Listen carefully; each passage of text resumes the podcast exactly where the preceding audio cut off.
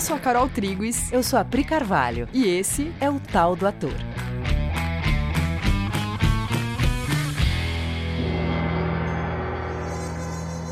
E aí, galera? Oi, gente.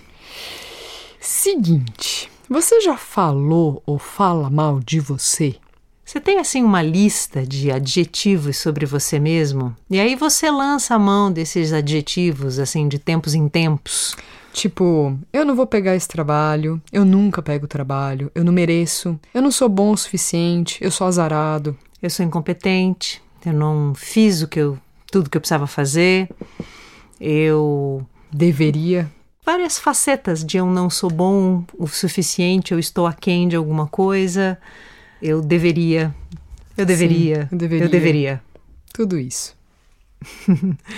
Na real, tem uma primeira camada onde os pensamentos são: vamos lá, vamos à luta, eu quero pegar os trabalhos todos, Deus me ajude, Deus ajude que dê tudo certo, uma hora vai chegar minha vez, eu tô fazendo por acontecer, eu vou postar isso aqui no Instagram e vai ser lindo e etc. Tem essa primeira camada, só que não é dessa camada que a gente está falando, essa camada proativa e positiva.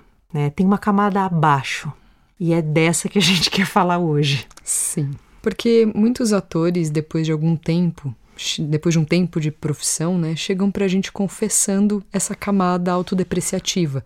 Né? A pessoa já trabalha como atriz, como ator há muito tempo, e ela confessa que ainda assim continua essa camada autodepreciativa. Só que essa camada ela não fica evidente num primeiro momento. Só que a gente tem uma má notícia, né? Quando você pega os trabalhos, ou quando você ganha uma grana, quando essas coisas acontecem, essa voz autodepreciativa, ela não sai da sua cabeça, ela não para de atuar na sua cabeça porque você tá pegando jobs ou não, ou tá acontecendo aquilo na sua vida ou não. Então, porque a gente tem certeza de que essa voz depreciativa ela é a consequência de um cenário que você está enfrentando. Você não pegou um job, você não está fazendo aquilo que você gostaria de fazer na sua carreira, você está com algumas dificuldades, então é por isso que você está dizendo isso sobre você. Só que se depois de você pegar os jobs, conseguir as coisas que você disse que queria lá no começo. Essa voz não não se cala, você continua com aquele mesmo discurso. Então essa voz vem da onde? Onde vive? De que uhum. se alimenta? Assim como se reproduz. E a gente vai falar como ela se reproduz, porque ela se reproduz, né? Ela vai se, se alimentando e ela vai se reproduzindo na sua cabeça. Então vamos falar dela. Bom, primeiro item de alimento dessa voz: comparação. Perceba que comparação é o item necessário para que você possa manter essa voz. Você está sempre com, se comparando com alguém. Uhum. Se eu tivesse feito como tal pessoa, se eu fosse como tal pessoa, se eu tivesse a habilidade que tal pessoa tem, uhum. eu não seria essa coisa aqui que eu sou. Sim, perceba que sempre que você começa a falar mal de você mesmo, em qualquer item, né? Qualquer coisa que você escolha começar a se criticar, é, perceba que você sempre usa alguém como referência para se criticar. Sempre tem alguém que sabe aquilo que você não sabe. Sempre tem alguém que está fazendo aquilo que você não está fazendo. Sempre tem alguém que fez aquilo que você acha que deveria ter feito. Sempre tem alguém na sua cabeça que é a fonte da sua comparação. É a pessoa que não tem essa voz na cabeça, né? Essa pessoa certamente não tem essa certamente, voz na cabeça. Certamente. Aquela pessoa com quem eu estou me comparando, ela está super tranquila e eu estou aqui me martirizando. Sim. E é louco, né? Porque a gente está falando de um assunto que não é uma novidade e muitas pessoas falam disso. Muitos atores de muito sucesso dizem isso. Muitos profissionais de sucesso dizem isso. Eu cheguei no lugar e a voz que me autotortura não parou. Uhum. Sim. E, e parece... as comparações não pararam, e né? as comparações não pararam. Sim. Então você tá lá, ator, atriz, e aí tem aquele outro ator, aquela outra atriz que contracena com você, aí você olha e fala: Nossa, ela consegue fazer bem aquilo que eu não consigo fazer.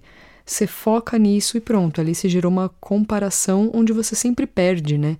Sempre você perdendo de alguém alguma coisa. E daquelas coisas que a gente fala sempre, mas parece que a gente nunca para para olhar de fato e fazer alguma coisa sobre isso. Não acho que é a primeira vez que você ouviu que você se comparar com alguém não é um jogo justo. Uhum. Mas quantas vezes você realmente falou, ok, eu vou mudar, eu vou parar com isso? Uhum. Né? Essa, essa voz se alimenta de outras coisas também, né? Então, a gente tem aqui uma rápida listinha é, que a gente conversando levantou alguns itens. Porque sim, nós também conhecemos essa voz yes. de perto. Sim, por isso que a gente está bem falando dela. Então, um outro item desse alimento para essa voz é você não parar para perceber a si mesmo o que você já tem e o que você já faz. Né? Percebe o quanto de tempo você passa focado, e para falar mal de si mesmo você vai passar focado nisso, falando do que você não fez, do que você não está fazendo, o que você não faz, o que você não tem, né? Só que quanto tempo você passa focado em coisas que você tem e faz? No que eu sou bom, no que eu sei fazer, no que eu estou fazendo, nas coisas onde eu estou investindo, nos lugares onde eu estou colocando a minha energia. O que, que você tem hoje e o que, que você faz hoje? Outra coisa, não agir de acordo com aquilo que você concorda. Você tem discordâncias e faz exatamente aquilo que você acha que não deveria estar fazendo, que não é o que você gostaria de estar fazendo. Né? Você pensa uma coisa e age de outra maneira. Isso não gera um problema para o outro, isso gera um problema para você. É você quem discorda das suas ações. E isso... isso vai gerar uma crítica isso. na sua cabeça. Você vai falar mal de você porque você agiu de um jeito que você mesmo não acredita, não concorda. Sim, isso é muito sem, independente de qualquer parâmetro fora de você. Se você agir de uma maneira que você não concorda, você não vai gostar não, né, de você. Sim. Outro item que a gente percebeu que alimenta essa voz de autodepreciação, né, de falar mal da gente mesmo, é quando a gente mente ou mantém coisas escondidas das pessoas ou da gente mesmo, sabe? Pensamentos escondidos, pensamentos que não podem ser expostos porque eu me envergonho deles ou porque eu acho que por qualquer motivo que seja, né? Quando eu tô mentindo, eu sinto que eu tô fazendo uma coisa errada, né? Eu tô mentindo, eu me sinto errado, quero esconder os meus pensamentos e ali eu vou ter uma, um lugar onde eu falo mal de mim mesmo, onde eu, me, eu quero me manter escondido. Meus pensamentos e eu, a gente deve se manter escondido, afinal a gente tá mentindo.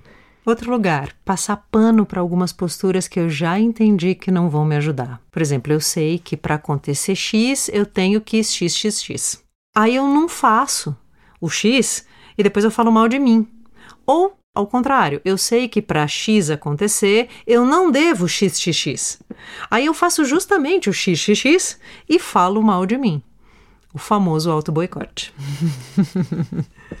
Espero que todos os X tenham ficado claros, senão você volta e ouve de novo.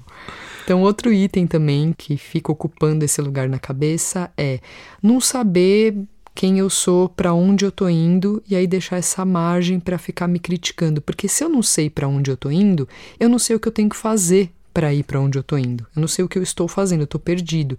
E aí eu deixo uma margem muito grande para ficar falando mal do meu caminho, já que eu não sei para onde eu tô indo. Se eu me sinto à deriva, não, não tem como eu sentir outra coisa. Se eu não sei para onde eu tô indo, se eu não sei quem eu sou, uhum. nenhuma ação vai conseguir mudar essa sensação de base. Sim. Sim. E eu, o contrário é verdadeiro, né? Se eu definir para onde eu estou indo, o que, que eu estou fazendo aqui, quem sou eu nesse contexto, as coisas ficam definidas para mim e eu faço um caminho mais lúcido, né? E eu não deixo tanta margem para ficar falando mal de mim. Sim. O que mais? Me fechar e não falar com pessoas. Ficar tentando resolver a mim mesmo sozinho, evitando relacionamentos.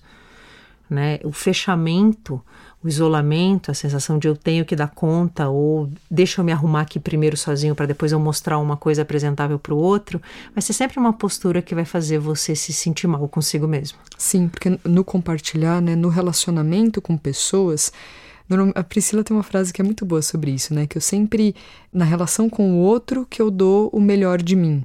É isso? E aí conheço o melhor de mim. E conheço o melhor de mim. Então, quando eu evito a relação com o outro, quando eu me fecho para o outro, esse movimento ele já é suspeito. Perceba, quando você começa a se fechar, não querer ver o outro, falar com o outro, se relacionar com pessoas, é para deixar uma margem para eu poder falar mal de mim em paz, né? Como se fosse possível isso ser em paz. Mas é a permissão que eu me dou aqui para ficar falando mal de mim sem que ninguém me interrompa. Quando eu vou para a relação com o outro, eu vou ter que olhar para o outro, né? E isso vai interromper se falar mal de mim. criticar, postura de crítica, né? Postura de crítica e reclamação. Esse tipo de postura é uma mentalidade, é um ambiente mental, onde pode parecer que você está criticando o outro, mas é você quem se mantém em crítica quando você critica. E essa vibe, ela fica impregnada em você. E você vai acabar se criticando e sentindo culpa e falando mal de você. Porque criticar não é ter discernimento. Criticar é criticar. Ter discernimento é ter discernimento. Uma coisa não leva à outra. Muito bem. Legal. Esses são só alguns itens que a gente foi levantando em conversa, né?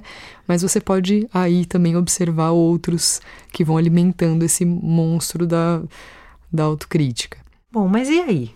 E aí o que, que a gente faz? A gente é, tentou mapear aqui uma coisa que eu acho que todo mundo sente, mas que a gente não necessariamente fala disso em público, né? A gente queria muito contar que sim, todo mundo tem, ou a grande maioria das pessoas tem, um monstro interno. E normalmente esse monstro tem discursos que se mantêm por anos. Se você perceber, você fala coisas sobre você hoje que você falava lá na sua adolescência, uhum. não mudou. Isso só já deveria ser um ponto de desconfiança, né? Sim, por que, que se repete tanto, né? Ah, é? Sempre é? os, os mesmos comentários sempre os mesmos enroscos, sempre o mesmo falatório, né? Sempre aquela mesma voz. Parece que não há nada que possa sanar isso, uhum. saciar isso, uhum. né?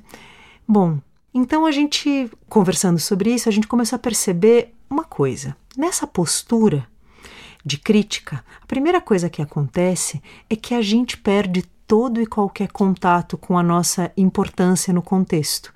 Percebe que a gente fica num mundo imaginativo, cheio de parâmetros construídos que dizem assim: eu vou ter valor quando determinada coisa acontecer. Você perde contato de que é você que inventou essa reclamação desde lá, sei quando, e você começa a dizer: não, não, isso aqui, eu só estou dizendo isso aqui na minha cabeça porque tem uma coisa fora de mim que não aconteceu ainda. Uhum. A minha autoestima ela vai ser elevada quando determinado evento acontecer. Só que assim, se você estivesse sentindo o cocô do cavalo do bandido, num teste, por exemplo, você está se sentindo o cocô do cavalo do bandido e ponto, não é no teste. Uhum. E aí, quando você estiver ganhando o Oscar, você vai estar se sentindo o cocô do cavalo do bandido, se é que cocô do cavalo do bandido é a sua sensação. Sim. Entende? É cocô do cavalo do bandido. muito boa essa expressão, né? Ficar repetindo ela várias vezes é muito bom, né? Cocô do cavalo do bandido é uma frase longa. Mas vamos lá. Pode ser pior, sabia? Que é você ser a mosca do cocô do cavalo do bandido. Eu já ouvi isso. Eu já ouvi a mosca do cocô do cavalo do bandido. Vamos supor que você é lá a mosca do cocô do cavalo do bandido. Se ela está se sentindo isso. Isso não vai é, melhorar se acontecer um evento externo. E eu acho que essa é uma, é uma grande sacada, assim. Quando você percebe que não tem uma coisa externa a mim, não tem um evento externo que vai fazer isso mudar, esse, essa sensação mudar. Porque essa sensação, ela tem a ver com uma autoestima. Ela tem a ver com uma coisa que eu sinto por mim, é uma coisa que eu penso sobre mim. Então não é uma coisa que assim, nossa, se eu tiver aquela bolsa, isso vai mudar. Nossa, se eu tiver aquele carro, se eu tiver aquele emprego, se eu for visto de determinada maneira por um público, eu não vou estar tá sentindo isso. É impossível, porque isso está habitando dentro de mim. É a minha estima por mim que está com essa cara de mosca do cavalo. mosca, mosca do, do, cocô do, do cavalo do bandido. né? Sou eu mesmo que estou sentindo isso. Então não tem nenhum evento externo que possa que possa curar isso. É engraçado, né? Porque a gente está falando isso e eu fico com a sensação de que a gente está falando de coisas que todo mundo sabe. Sim. Só que parece que mesmo a gente sabendo, a gente não sabe de fato. É. A gente ainda fica tentando, dizendo: não, tudo bem, eu me sinto assim, mas eu pelo menos vou me sentir um pouco melhor se eu tiver conseguido tal coisa. Aquela piadinha do: ah, eu prefiro ser pobre ou rico. Não, prefiro ser feliz ou. Ah, não me lembro, mas a história é: a moral da história é: você vai ser triste, mas em Paris. É. Vou estar tá chorando em é. Paris. É. Ah, ser pobre, é, ser triste com dinheiro ou triste sem dinheiro? Não, é feliz sem dinheiro ou triste com dinheiro. Ah, prefiro ser triste com dinheiro porque pelo menos eu vou estar tá chorando em Paris. Ah, pode ser isso aí também. Ou qualquer coisa que o valha. Essas coisas, vocês entenderam. um pouco confuso o exemplo, mas acho que deu para pegar. É, é, parece que assim, a gente topa mexer em qualquer coisa, menos na nossa autoestima. Sim. Que é onde a solução da coisa está. É, é um lugar que tem que ser olhado. Mas enquanto eu estiver olhando para fora e falar, não, mas tem um evento externo que se ele acontecer, eu vou ficar bem vai ser legal, vai acontecer uma coisa X comigo. Putz, cara, de verdade, é, eu vou me levar para onde eu for. Você vai se levar para onde você for. Isso aí que você sente hoje não vai estar tá diferente se você pegar um avião e, e descer, sei lá, em Nova York. Não vai acontecer uma outra coisa vai ser você, do jeito que você sente, você vai estar lá arrumando mala, sentindo o que você sente. Aí você vai até o aeroporto sentindo o que você sente. Você vai entrar no avião sentindo o que você sente. Você vai descer em Nova York sentindo o que você sente. Aí você vai fazer um job sentindo o que você sente. A menos que você mude, o que, que você, você sente. sente. Aí a gente começa a falar de uma mudança, né? Mas eventos externos não, não fazem essa mágica acontecer, não tem por onde, né? É, Nova York não é capaz de mudar o que você sente, Não né? é capaz, gente. As pessoas em Nova York, elas também passam mal, né? Sim. Os nova-iorquinos não são todos resolvidos e felizes, né? Sim. Não existe uma sensação Nova York. Não, não existe uma assim sensação. como não existe uma sensação Oscar. Não existe uma sensação própria de ganhar o Oscar. Por exemplo, se a pessoa acha que ela nem merecia estar ali ganhando aquele Oscar, por exemplo, nossa, eu nem merecia, é assim que ela vai experimentar, né? Se a autoestima dela está nesse lugar, é assim que ela vai experimentar, mesmo ganhando. Se ela acha que aquele prêmio é banal e que ela está muito acima daquela premiação, esse sentimento de pseudo-superioridade vai estar tá ali também né? Se ela achar que foi injusto o prêmio, que ela deveria ter recebido e não outro, mas que ela também nunca vai ganhar nada, porque também ela nunca faz nada de bom na vida, ela sempre está em segundo lugar, ela sempre, ela nunca ganha nada, é assim que ela vai experimentar. Ou seja, esse entendimento ele é muito importante, porque o evento externo ele nunca vai melhorar a sua autoestima. Essa mágica é uma mágica que não é possível de ser feita. Bom, quando a nossa autoestima começa a mudar então? O que, que tem que mexer então? Bom, autoestima como o próprio nome já diz, é a estima que a gente tem da gente mesmo, né? É o quanto a gente se gosta, se estima. Sim, e para se gostar, para ter estima por si mesmo, eu vou precisar ampliar a minha noção de mim mesmo. Quem é esse eu mesmo por quem eu devo melhorar a minha estima? Eu só estimo a mim mesmo quando eu me sinto útil para alguém. Na hora em que eu me sinto útil para alguém, eu percebo que eu estou em concordância com as minhas próprias ações e pensamentos. É quando os sonhos de subir nos pódios mais altos do mundo cedem, eles deixam de ser importantes. Quando você se imagina num pódio desses, você se imagina sentindo uma coisa, né, que você persegue sentir. Mas quando você faz algo por alguém, por exemplo, desinteressadamente, você sente uma coisa que não tem nada a ver com o que você imaginou, mas você percebe nessa hora que o que você está sentindo é realização, nesse momento que você faz algo desinteressadamente por alguém. Pode reparar, às vezes que você fez alguma coisa por alguém, sem querer reconhecimento, assim, desinteressadamente, o que, que você sentiu logo depois? Quando você tem uma ação assim, você entra em contato com a sua amorosidade uma amorosidade que tem em você e que é a única coisa que desfaz aquele rol, aquela lista de autocríticas, aquele falar mal de si. Eu lembrei que às vezes a gente experimenta muito isso na infância, né? Pequenas ações que você tem que marcam muito você porque você agiu desinteressadamente, né? Sei lá, aquele momento que alguém precisou de qualquer ajuda de carregar uma sacola, de ajudar uma, uma outra criança que era menor que você, sei lá. Se você puxar na memória, eu tenho certeza que todo mundo vai ter exemplos de situações em que você agiu desinteressadamente e aquilo mexeu com você. Perceber que você tinha esse superpoder mexeu com você em algum lugar. Repara nisso. O foco no crítico ou em perseguir o que o crítico diz, né? O crítico fala: se você tiver aquilo, eu me sacio e aí eu paro de falar na sua cabeça. Então, o crítico não vai parar.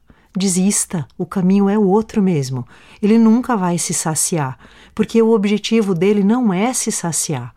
Como é uma mentalidade, ele vai ser sempre o crítico. Não importa o que você tenha conquistado, ele sempre tem um buraco de falta. O crítico, ele vem com um buraco de falta. Então o caminho é fazer outra coisa, é mudar de rota, é abraçar outra mentalidade. E aí, nessa outra mentalidade, vão morar as coisas dessa outra mentalidade, onde o buraco não existe. Quando o crítico aparece, o primeiro impulso que a gente tem é atender ele, saciar ele. E se você não atender ele e fizer outra coisa que tenha mais a ver com atender alguém, oferecer algo a alguém, sempre tem alguém precisando de alguma coisa né? Pode parecer que uma coisa não tem nada a ver com a outra, e que não tem mesmo, porque são focos em lugares mentais opostos. E é por isso que isso precisa ser praticado, porque a prática vai te mostrar que a baixa autoestima só se desfaz assim. Oferecer ajuda sincera, escuta aberta ao outro, é o antídoto da sensação de estar sozinho, errado, fraco, impotente. A sua amorosidade é o único antídoto para a sua baixa autoestima. Agir desinteressadamente é o único antídoto para comparações e sensação de pequenez.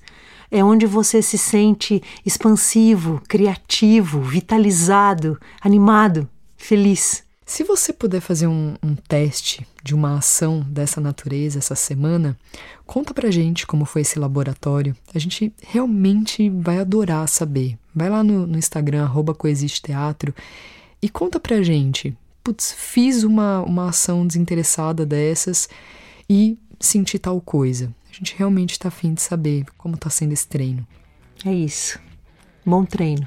A gente merece esse treino. Beijo, amores. Até semana que vem. Até.